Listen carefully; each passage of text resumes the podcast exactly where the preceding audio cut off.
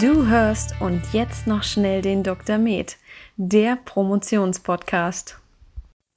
Ja, hallo und herzlich willkommen zu einer neuen Folge, insgesamt der sechsten Folge jetzt schon im Promotionspodcast und jetzt noch schnell den Dr. Med.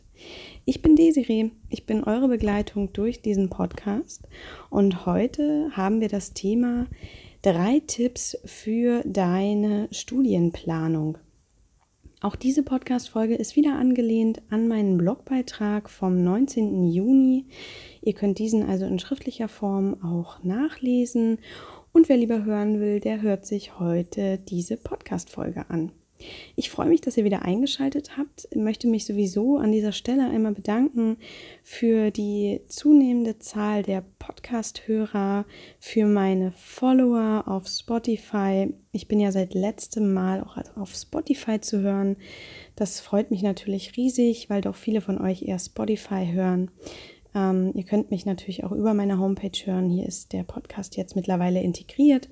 Aber auf jeden Fall freue ich mich sehr über das Interesse daran und vor allen Dingen das Interesse an eurer Promotion und dass euch diese Promotion eben nicht egal ist, sondern dass ihr Lust habt, besser zu werden, Prozesse zu optimieren und dadurch eben, ja, deutlich schneller an euer Ziel gelangt. Heute, wie gesagt, geht es um das Thema drei Tipps für deine Studienplanung und ich fange jetzt einfach mal an. Und zwar möchte ich einleitend erstmal sagen, dass eigentlich alles im Leben äh, einer guten Planung bedarf. Es gibt natürlich auch spontane Aktionen, die keiner Planung bedürfen, aber im Endeffekt große P Projekte bedürfen einer guten Planung. Das beste Negativbeispiel einer scheinbar sehr schlechten Planung ist wahrscheinlich unser lieber Flughafen, der BER. Der ist definitiv in seiner Planung etwas schiefgegangen und man sieht, was dabei herauskommt. Eigentlich ist das ein ganz gutes Beispiel, weil so eine Promotion kann sich auch ziemlich nach hinten ziehen, wenn man vorher Dinge nicht gut plant und bahnt. Ähm, weil dazu komme ich dann gleich noch, wenn man dann auf einmal hinterher bemerkt, dass die Kontrollgruppe fehlt, dann äh, kann man das Ganze eben nochmal von vorne machen. Und das ist etwas, was man eben durch äh, mehr Wissen über Promotion und Studienplanung vermeiden kann. Wie ihr wisst, war ich ja auch früher in einer Situation, wo ich eben nicht viel wusste und habe immer den Vorteil gehabt, dass ich eben eine Betreuung hatte, die mich vor dem Schlimmsten bewahrt hat. Aber auch ich bin eben in viele Fallen getappt, weil ich nicht wusste, worauf es bei mancherlei Planung ankommt. Im Nachhinein ist man immer schlauer. Und genau dieses Wissen möchte ich euch jetzt heute kompakt in dieser Folge weitergeben. Mein erster Tipp an dieser Stelle, wenn es darum geht, dass ihr eure Studie plant. Also wir gehen jetzt hier mal von ähm, einer Studie aus, die entweder in der Klinik stattfindet, also sprich mit Patientenbefragungen oder Patientenuntersuchungen ähm, oder eben im Labor mittels Blutprobenuntersuchungen etc. Also ich, ich spreche jetzt hier explizit eher von prospektiven Studien und nicht von retrospektiven Datenanalysen, wobei ihr hier auch einige Dinge auf die retrospektiven Datenanalysen übertragen könnt. Denn auch hier müsst ihr gucken, was wurde getan. Ja, also ihr könnt so tun, als würdet ihr eine prospektive Studie durchführen und habt im Endeffekt die Daten. Also auch diese Hörer, ihr braucht jetzt nicht weghören, sondern überlegt euch mal, ist denn die Datenerfassung so gelaufen? Mein erster Tipp, wie gesagt, an dieser Stelle ist, dass ihr, bevor ihr überhaupt loslegt und ähm, eure Studie durchführt, solltet ihr euch in jedem Fall den Projektplan der Studie beschaffen es ist jetzt das erste Mal, dass ihr von diesem Wort hört, dann ähm, ist es höchste Zeit, dass ihr euch mit diesem Thema auseinandersetzt. Denn der Projektplan ist neben den Dokumenten Ethikantrag, Patienteninformation, Datenschutzeintrag eines der wichtigsten Dokumente, die jede Studie besitzt, die über die Ethikkommission gegangen ist und die auch im Studienregister registriert ist und so weiter. Das ist eigentlich Pflicht, dass man einen Projektplan hat, wo die Studie und äh, dessen Durchführung wirklich Schritt für Schritt beschrieben werden. Das bedeutet, wenn ihr euch jetzt frisch ein Thema gesucht habt und Das Thema ist von mir aus auch relativ klar definiert über eine Überschrift und ähm, ihr wisst auch ungefähr, welche Hypothesen ihr untersuchen sollt. Aber wie ihr das konkret jetzt macht, das wisst ihr eigentlich noch nicht. Ähm, dann ist die beste Gelegenheit, um dort tiefer einzusteigen in dieses Thema, eure Betreuung anzusprechen und zu fragen, ob sie nicht einen Projektplan für euch hat, wenn sie ihn euch nicht sogar freiwillig und von alleine aushändigen. Das Schöne ist, Ihr wirkt damit auch sehr kompetent, wenn ihr danach fragt, weil das einfach super toll ist, wenn man das schon weiß als Promovent oder Promovendin, dass so ein Dokument eben existiert. Auch im Ethikantrag stehen super viele Informationen zu eurer Studie, aber der Projektplan ist doch nochmal ein für mich schöneres Dokument, um eben genau nachvollziehen zu können, was eigentlich mit dieser Datenerhebung angestrebt wird und vor allen Dingen, wie es angestrebt wird. Entscheidend für diese Podcast-Folge ist ja, dass wir uns über den Projektablauf ähm, im Klaren werden. Komische Formulierung, egal. Ähm, über den Projektablauf informieren, sodass wir den Ablauf möglichst reibungslos gestalten können und nicht im Nachhinein denken, ach du meine Güte, hätte ich das mal vorher gewusst. Jetzt habe ich diesen Fragebogen nicht oder habe diesen Parameter nicht erfasst wie soll ich das jetzt nachholen? Dann steht man vor einem Scherbenhaufen, ähm, diskutiert mit der Statistik ähm, herum, weil diese vielleicht diesen Wert unbedingt braucht, um die Daten vernünftig auszuwerten. Und ihr wusstet es schlichtweg nicht, weil ihr euch vorher nicht darüber informiert habt. Deshalb, mein erster Tipp, wie gesagt, besorgt euch diesen Projektplan. Den könnt ihr mal so richtig schön äh, in einem Café durchstudieren, Textmarkern. Und danach könnt ihr euch ähm, darüber äh, mit eurer Betreuung austauschen, ob die Gegebenheiten dafür überhaupt in der Klinik geschaffen sind. Das heißt nämlich nicht, nur weil der Projektplan so schön gestaltet ist, dass aktuell die Gegebenheiten dafür geschaffen sind. Zum Beispiel musste ich ähm, feststellen, nachdem wir die ganzen Fragebögen ausgesucht hatten etc., dass zwei, drei der Fragebögen käuflich erworben werden mussten. Das ist in der Uniklinik gar nicht so leicht, denn kann, man kann das ja schlecht als ähm, Promovent aus eigener Tasche bezahlen. Also, das heißt, es geht dann über den, das Drittmittelkonto. Es muss beantragt werden. Es muss ein Auftrag rausgeschickt werden. Denn der Betreuung ist es oft, oft herzlich egal, ob ähm, ihr da einen Fragebögen ähm, kaufen müsst oder nicht. Ihr müsst den beschaffen, gerade wenn es so eigene Studienplanung ist, von eurer Initiative aus. Und dann ist es so, dass ihr euch damit tierisch in die Nesseln setzt, wenn der Fragebogen Bogen, ähm, nicht frei verfügbar, sondern käuflich erwerben, ähm, erworben werden muss. Und dann müsst ihr dafür sorgen, dass der erworben wird. Ansonsten dürft ihr den nicht benutzen. Äh, das sind auch keine 3,50 Euro, das sind eher so 250 Euro. Das bedeutet, das muss dann auch über offizielle Stelle gehen und kann schon mal einen Monat Zeit kosten. Das heißt, schaut auch hier, sind die Gegebenheiten überhaupt vorhanden, um das Projekt laut Projektplan durchführen zu können?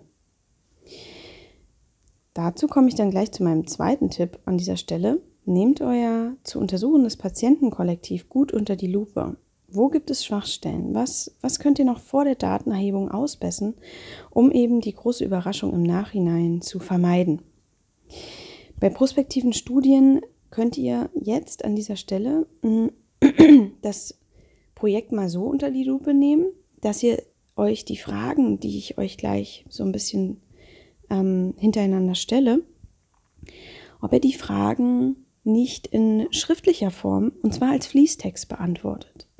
Das hat den Vorteil, dass ihr zum einen, sobald ihr wirklich darüber schreiben müsst, euch wirklich intensiv damit auseinandersetzt und nicht nur denkt, ach ja, da werden so drei Patienten hier befragt und dann machen wir das so und so, sondern dass ihr euch wirklich Schritt für Schritt mit der Durchführung eurer Studie auseinandersetzt und das auch Schritt für Schritt schriftlich niederlegt. Der zweite Vorteil ist, dass ihr diesen Fließtext später einfach direkt in eure Methodik kopieren könnt. Denn das ist ein wichtiger Bestandteil der Methodik, die Beschreibung des Patientenkollektivs, die Beschreibung der Methodik im Sinne von welche Fragebögen werden eingesetzt, wie sind diese Fragebögen aufgebaut. Ihr könnt jede, jeden einzelnen Fragebogen auch schon beschreiben. Denn da ähm, kommt der nächste Vorteil zum Vorschein. Ihr wisst schon, ähm, wo die Schwachstellen liegen, ob ein Fragebogen vielleicht gar nicht richtig ausgewertet werden kann, weil hier noch das Auswertmanual fehlt, etc. Ihr glaubt nicht, was es alles für Schwachstellen gibt, bevor ihr loslegt und merkt, oh Gott. Ihr könnt die, Bef die Befragungen alle schon durchgeführt haben und am Ende merkt ihr, ja, jetzt habe ich den Fragebogen, aber wie werte ich den eigentlich aus? Gibt es hier überhaupt ein Auswertmanual? Es passiert tatsächlich, dass bei Fragebögen, die vielleicht jetzt ähm, nicht unbedingt der Standardbogen für die Erfassung von, keine Ahnung, Depressionen sind, dass da vielleicht gar keine vernünftige Auswertung mit durchführbar ist. Dann habt ihr schön ähm, gedacht, dass ihr Depressionen erfasst bei euren Patienten, aber könnt eigentlich am Ende gar nicht aussagen, ob die Patienten jetzt depressiv sind oder nicht. Das ist ein ganz wichtiger Punkt, den man eben bei so einer schriftlichen Vorbereitung der Studiendurchführung schnell merkt. In, in, dem Fall, wenn ihr euch wirklich damit auseinandersetzt, mit den einzelnen Fragebögen, die zu beschreiben, was habt ihr hier eigentlich für Fragebögen vorliegen? Sind die validiert oder nicht? Ähm, welche Spezifität und Sensitivität haben diese Bögen? Und so weiter und so fort. Ihr braucht auch immer die Primärquellen. Dazu kann man noch fast eine eigene Podcast-Folge drehen, muss man sagen. Ähm, der Umgang mit Fragebögen. Ähm, ganz, ganz wichtiges Thema. Ich hatte gerade neulich eine Frage in einer Gruppe, ähm, und zwar, äh, ob man nicht bei einem validierten Fragebogen die, ähm, die, die, Skala ändern kann. Also, dass man einfach fünf Antwortmöglichkeiten aus, als vier, ähm, wie es validiert ist, machen kann, ob das dann, ob das dann okay ist. Und da habe ich auch wirklich ähm, gesagt, nee, auf gar keinen Fall. Ja, ähm, das ähm, macht das Ganze nicht mehr validiert und es ist auch von den Autoren nicht gewünscht, dass man diese Fragebögen abändert. Genau, also ich denke, darüber drehe ich noch eine einzelne Podcast-Folge, da komme ich jetzt zu sehr vom Thema ab. Ich möchte euch da wirklich ans Herz legen, euch mit jeder einzelnen ähm, Durchführung, also mit jedem Fragebogen ähm, auseinanderzusetzen Mm, und das möglichst in schriftlicher Form, damit ihr sofort merkt, äh, wo sind die Schwachstellen von der Durchführung meiner Studie. Noch bevor ihr das tut, solltet ihr in jedem Fall, ich bin so ein bisschen abgesch, äh, abgeschweift gerade, ähm, solltet ihr in jedem Fall erstmal euer Kollektiv unter die Lupe nehmen. Das heißt, wen oder was wollt ihr da eigentlich untersuchen und sind diese Patienten überhaupt vorhanden? Oder müsst ihr sie vielleicht aktiv suchen oder ausschreiben? Das heißt, auch hier würde ich äh, wieder in schriftlicher Form erstmal festhalten. Das ist ganz toll. Ihr könnt es sofort in eure Methodik kopieren. Ihr macht nach dieser Folge oder beziehungsweise nach diesem Blogbeitrag, ihr könnt ihr das nochmal nachlesen, könnt ihr im Endeffekt eure halbe Methodik fertig gestalten. Und das finde ich immer so super, weil ihr habt dann schon so einen großen Teil gemacht und abgesehen mal davon, dass ihr das eben in eurer Niederschrift schon stehen habt, habt ihr einfach auch einen super Plan davon, was ihr eigentlich tun wollt. Und das noch bevor ihr den ersten Patienten oder die erste Probe gesehen habt. Also, es geht darum, dass ihr eure Patienten eben unter die Lupe nehmt und sagt, zum Beispiel, ich habe hier so ein Beispiel in meinem Blogbeitrag, ähm, da steht, äh, in dieser Arbeit werden 70 Patient, Schrägstrich Patientinnen mit einer Krankheit XY auf das Vorhandensein eines Antikörpers XY untersucht. Die Patienten werden aus dem Sprechstundenalltag der Klinik XY rekrutiert und ähm, haben alle eine gesicherte Krankheit XY. Weitere ähm, Charakteristika dieser Patienten kann man dann noch dazu schreiben, aber ihr werdet euch danach im Klaren sein, wen oder was ihr eigentlich untersucht und wo diese Patienten herkommen. Zu Patienten gehören natürlich in der Regel, gerade bei prospektiven Studien, eigentlich auch immer Kontrollgruppen. Hier müsst ihr euch ganz früh fragen, ist die Gegebenheit für eine Kontrollgruppe eigentlich vorhanden und wer sollen die Kontrollen eigentlich sein? Gesunde Kontrollen gibt es in vielen Studien, gerade was so ähm, die, ähm, die, die Patientenbefragungen mittels Fragebögen angeht, ähm, wenn es nicht gerade so richtig ähm, gemonitorte Patientenstudien sind, wo wir ähm, die Arbeit häufig durch die Pharmafirmen abgenommen bekommen, Ähm, da muss man sich überlegen, wer ist eigentlich eine gesunde Kontrollgruppe?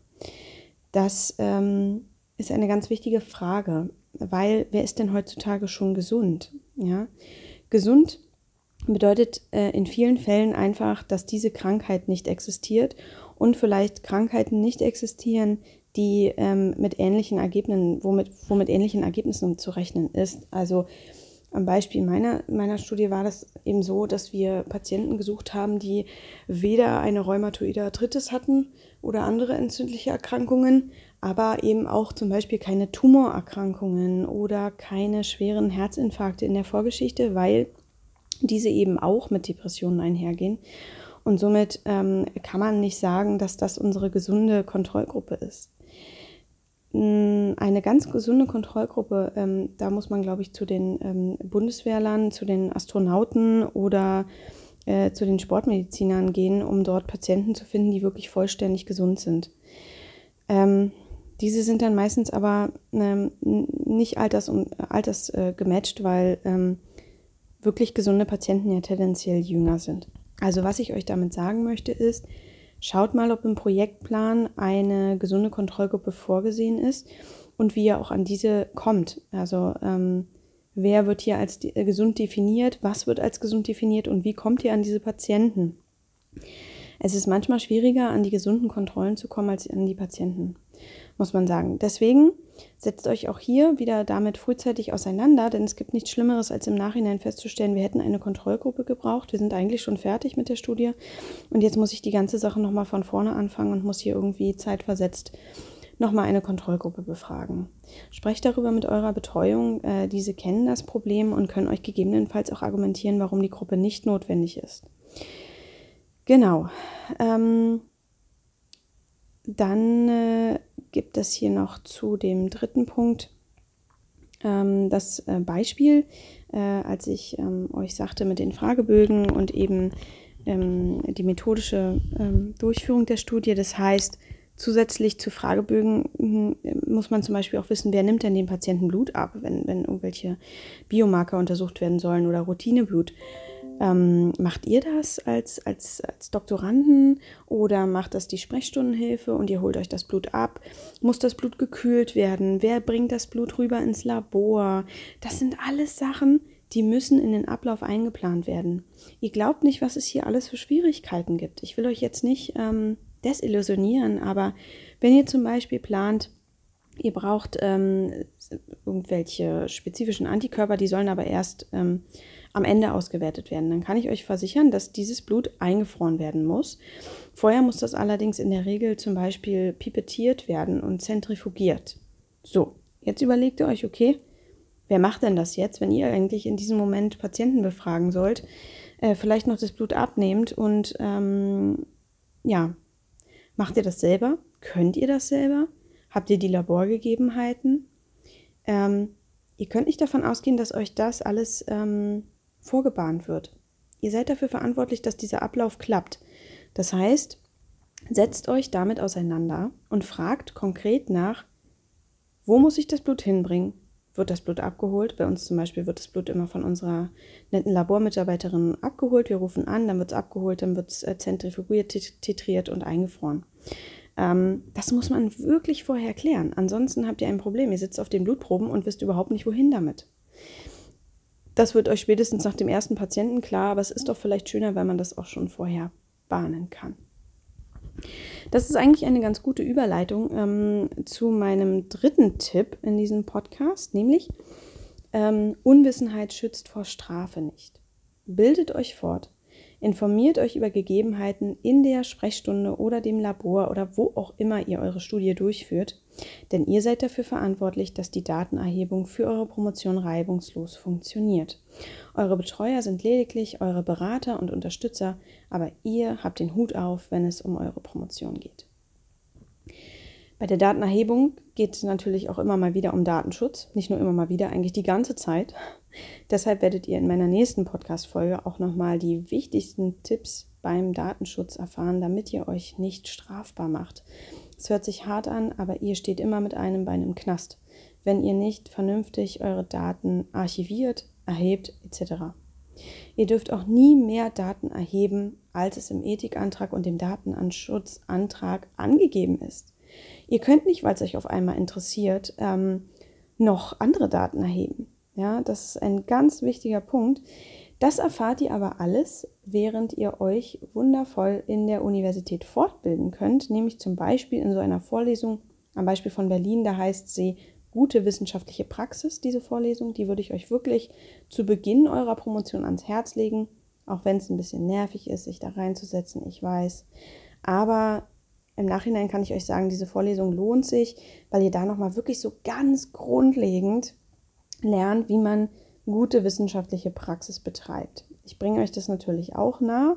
Gerade im 1 zu 1 Coaching kann ich euch immer wieder diese ganzen äh, Tipps ans Herz legen, aber auch in meinem Tutorial. Aber letztlich ist es so, die Angebote der Universität solltet ihr definitiv wahrnehmen, denn diese bringen euch ähm, ähm, ganz viel Benefit. Das Schöne ist, die gute wissenschaftliche Praxis in Berlin ist sogar eine Pflichtvorlesung. Äh, ohne die könnt ihr nicht eure Promotion einreichen. Deswegen macht sie so früh wie möglich, denn auch hier erfahrt ihr ganz viel, wie ihr eben äh, gut wissenschaftlich arbeitet. Ja, dazu übergeleitet dann eben ähm, das Thema, was ich in meinem nächsten ähm, Podcast anspreche, aber bereits auch schon als Blogbeitrag veröffentlicht habe letzte Woche, ist eben der datenschutzkonforme Umgang mit Daten. Also in dem Fall, um das jetzt wieder aufs Thema Studienvorbereitung zurückzuführen, habt ihr die Gegebenheiten geschaffen, dass eure Daten datenschutzkonform erhoben werden können. Das bedeutet, liegt die ID-Liste zum Beispiel ähm, im richtigen Ordner, nämlich nicht neben den Fragebögen. Habt ihr ein elektronisches Erfassungssystem? Sind hier womöglich noch Namen vorhanden, die unbedingt rausgelöscht werden, etc. Um euch da nochmal direkt ähm, darauf vorzubereiten, empfehle ich euch meinen nächsten Podcast und äh, vielleicht auch schon mal das Lesen ähm, meines Blogbeitrags. Aber worauf ich hier jetzt bei dieser Folge hinaus will, ist, dass ihr die Struktur schon mal damit schafft, nämlich ein einheitliches Ordner- und Dateibeschriftungssystem anzulegen. Deren Strukturen und äh, konsequente Beschriftung von Datensätzen ähm, und äh, ja, Matrix, Niederschrift etc. bieten euch eine gute Grundlage dafür, ähm, dass ihr eben auch keine Daten verliert. Es gibt im Qualitätsmanagement ähm, sogenannte Ordnerstrukturen, die relativ festgelegt sind. Ähm, die, davon kann man natürlich abweichen, aber das Entscheidende ist eigentlich, dass man sich wirklich von Anfang an eine gute Struktur anlegt, damit man nie anfängt, irgendwelche Sachen zu suchen. Und die Dateibeschriftung mit dem jeweiligen aktuellen Datum ist natürlich super gut, weil ähm, ihr dann nie äh, wirklich viel verliert, falls mal irgendwie was crasht. Also als Beispiel für die Ordnerstruktur kann man sich zum Beispiel ähm, jetzt den Ordner Promotion anlegen und da Unterordner machen, wie zum Beispiel erstens Behörden, wo so Dinge reinkommen wie der Ethikantrag, der Datenschutzantrag und der, ähm, äh, ja, weiß ich nicht. Ähm, ich glaube, das ist so das, was da bei uns drin liegt. Zweitens Ideen, da könnt ihr alles sammeln, was ihr so habt, auch zum Projektablauf, ähm, zur, ja, ähm, zur Studienplanung etc. Dann drittens Projektplanung, da kommt auf jeden Fall der Projektplan rein, wie der Name schon sagt, den findet ihr dann dort. Und eben auch zum Beispiel Protokolle, Laborabläufe, ähm, wie viel Blutproben braucht ihr, ähm, Standard Operation Procedures, ähm, das sind so alles Sachen, die dort reinkommen. Viertens Studienunterlagen. Hier kommen natürlich die ganzen Fragebögen rein, die man einsetzt oder zum Beispiel ähm, äh, ja also alle Dinge, die man eben braucht für die Studie. Fünftens Datenmanagement. Hier kommen zum Beispiel, wenn ihr eine elektronische Datenbank habt, würde die da abgespeichert werden. Wenn ihr ähm, eine Excel-Matrix habt oder eine SPSS-Matrix, dann kommen die in diesen Ordner. Und sechstens kann man zum Beispiel dann mit Niederschrift versehen. Die Niederschrift, ähm, das ist für mich eines der wichtigsten Dokumente, die wirklich immer sehr gut beschriftet werden müssen. Und ich ziehe diese Beschriftung konsequent bei allen Dokumenten, die ich online, also auf dem PC abspeichere, durch. Bei mir sieht die Beschriftung so aus, dass ich zuerst das Datum schreibe, dann einen Unterstrich mache, dann den Titel in Kurzform, äh, dann ein Unterstrich, äh, also Titel in dem Fall zum Beispiel ähm, Niederschrift äh, Pro Promotion Freier und dann kommt das Erstellerkürzel dahinter. Also wer hat dieses Dokument wirklich primär erstellt. Das wäre bei mir dann DF. Und darunter kommt dann nochmal ein Unterstrich. Dann kommt dahin das Bearbeiterkürzel. Nämlich zum Beispiel, ähm, ähm, ja, also die Betreuung halt, ne? Weiß ich was. AM. Äh, und dahinter kann man dann eben nochmal ähm, schreiben Kor wie korrigiert oder final. Dann wisst ihr immer genau, um welchen Stand es sich bei diesem Dokument handelt. Ist das jetzt schon die finale Version? Ist das eine überarbeitete Version? Man kann auch den, das Kürzel Draft dazu schreiben, dann weiß man, dass da auf jeden Fall noch Überarbeitungspunkte drin sind. Und dann hat man eigentlich äh, wunderbar für jeden Tag die Möglichkeit, sich das Dokument abzuspeichern. Ich mache es dann so, dass ich die vorherigen Dokumente immer in den Ordner Verlauf tue. Da kann man dann auch immer noch mal genau sehen, wie der äh, Bearbeitungsverlauf des Dokuments war. Und so habt ihr wirklich gewährleistet, dass euch keine wichtigen Sachen verloren gehen, weil ihr immer zur Not auf das Dokument vom Vortrag zurückgreifen könnt es gibt immer die Möglichkeit, dass etwas gecrashed wird. Und es wäre das Schlimmste, wenn ihr eure ähm, Dissertation einfach immer nur speichert und immer noch die Anfangsversion habt und die immer wieder überschreibt. Es gibt keine schlimmere Katastrophe im, im Falle Promotion, würde ich sagen. Außer vielleicht, dass äh, der Datenschutz ähm, äh, etwas findet, was ihr nicht richtig gemacht habt. Das könnte noch schwerer, ähm, schwerere Folgen haben. Ähm, Genau, und damit kommen wir dann bei der Niederschrift auch zum nächsten Punkt, nämlich äh, ich empfehle euch schon an diesem Zeitpunkt jetzt, hört sich komisch an, ihr habt ja noch nicht mal einen Patienten gesehen oder ähm, eine Laborprobe untersucht, aber ich empfehle euch trotzdem bereits jetzt ein Dokument zu erstellen für eure Niederschrift. Und zwar in Form meines Dissertationshauses, ähm, das ich euch nur ans Herz legen kann. Das erhaltet ihr auf meiner Homepage ähm, umsonst, wenn ihr mir eure E-Mail-Adresse hinterlasst. Ähm, und zwar ist das eine kleine Anleitung, wie so eine Promotion aufgebaut werden soll. Nämlich natürlich in Einleitung, Methodik, ähm, ähm, Ergebnisteil und Diskussion. Das ist natürlich nichts, äh, was ihr nicht wisst aber im Dissertationshaus ähm, findet ihr eben immer noch mal so ein paar kleine Texte dazu, was da eigentlich so reingehört. Und was ich euch damit sagen will, ist, wenn ihr das Dissertationshaus in Form einer, eines Word-Dokuments dann erstellt, könnt ihr dieses Haus schon mit seinen Mauern erstellen. Das bedeutet, dass ihr zum Beispiel schon Überschriften vorformulieren könnt und euch so damit auseinandersetzt, was ihr eigentlich wirklich machen wollt. Also, zum Beispiel bei der Einleitung könnte es dann heißen, ähm, Einleitung, erste Unterüberschrift, ähm, die, wir nehmen jetzt mal wieder mein Beispiel, die rheumatoide Arthritis. Und dann kommt da als Unterüberschriften nochmal ähm, ähm, Pathogenese, Klinik, ähm, Diagnostik und Therapie. Äh, das könnt ihr schon mal als Einleitung ähm, schreiben. Dann ähm, der Fall, der untersucht werden soll. Also in meinem Fall waren das dann eben Rheumatoide Arthritis und Depressionen. Das heißt, da würde man dann überleiten und ähm, die aktuelle Literatur beschreiben, dann äh, Fragestellungen und Hypothesen. Und äh, das könnt ihr alle schon vorformulieren. Und dann habt ihr immer so, ein, so eine Art Rohbau, wo ihr euch dran langhangeln könnt und auch immer nach entsprechenden Fließtexten, die ihr bereits geschrieben habt, wie jetzt zum Beispiel vorhin genannt, mit der Beschreibung eures Kollektivs, könnt ihr das dann da auch schon einfach reinfügen. Und das bedeutet, wenn ihr dann am Ende wirklich Diskussion und Ergebnis schreiben wollt, habt ihr da vielleicht schon relativ viel drin zu stehen und freut euch total, weil das eben jetzt noch nicht erst erstellt wird, sondern ihr schon die Hälfte irgendwie geschafft habt. Bei der Einleitung muss man gucken, weil die wird halt gerne auch nochmal umgestellt zum Schluss, wenn man dann wirklich die Ergebnisse hat. Aber so Dinge wie die Pathogenese der Erkrankung, die wird sich nicht mehr groß ändern, es sei denn, ihr forscht an der Pathogenese. Aber selbst dann müsst ihr ja den aktuellen Stand der Pathogenese darstellen. Das heißt, das könnt ihr locker jetzt schon machen. Ja, und beschäftigt euch damit natürlich wieder sehr inhaltlich mit eurer Promotion. Also downloadet euch gerne das Dissertationshaus, da erfahrt ihr so allgemeine Sachen, eben wie so eine Promotion aufgebaut werden sollte und äh, legt dann eigentlich schon los. Ja, und ähm, das es heute auch schon ähm, zum Thema drei Tipps für deine Studienvorbereitung, Planung, wie auch immer ihr es nennen wollt.